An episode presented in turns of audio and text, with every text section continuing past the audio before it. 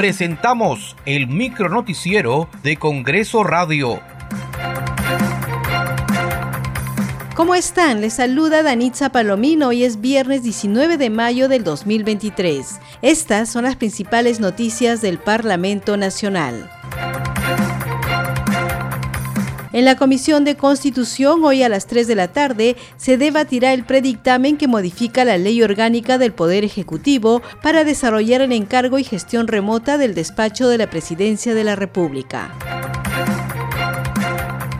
El Pleno del Congreso aprobó el dictamen que establece de manera extraordinaria que las MIPES puedan solicitar los montos depositados y acumulados en las cuentas de detracciones. Respecto a la liberación extraordinaria de los fondos de las cuentas de detracciones, las MIPES que sean titulares de las cuentas de detracciones en el Banco de la Nación u otras entidades financieras pueden solicitar la libre disposición de los montos depositados y acumulados en dichas cuentas sujetas a las siguientes condiciones. La primera, la solicitud se presenta por única desde el primer día del mes siguiente de la publicación de la presente ley hasta el último día del tercer mes siguiente a la publicación de esta. La solicitud es presentada ante la SUNAT mediante SUNAT Operaciones en línea.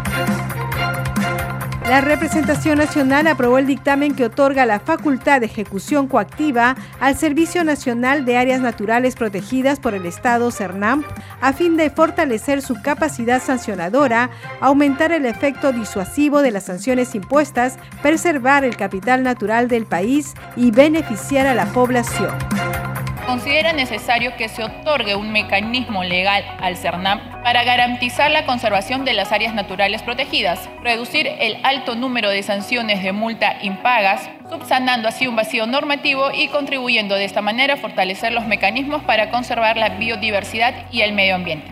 Se han identificado conductas infractoras que ponen en riesgo la conservación de la biodiversidad de áreas naturales protegidas.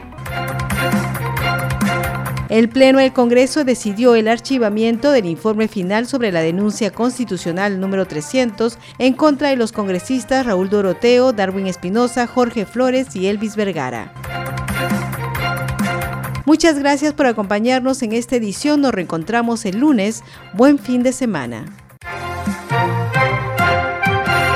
Hasta aquí el micronoticiero de Congreso Radio, una producción de la Oficina de Comunicaciones del Congreso de la República.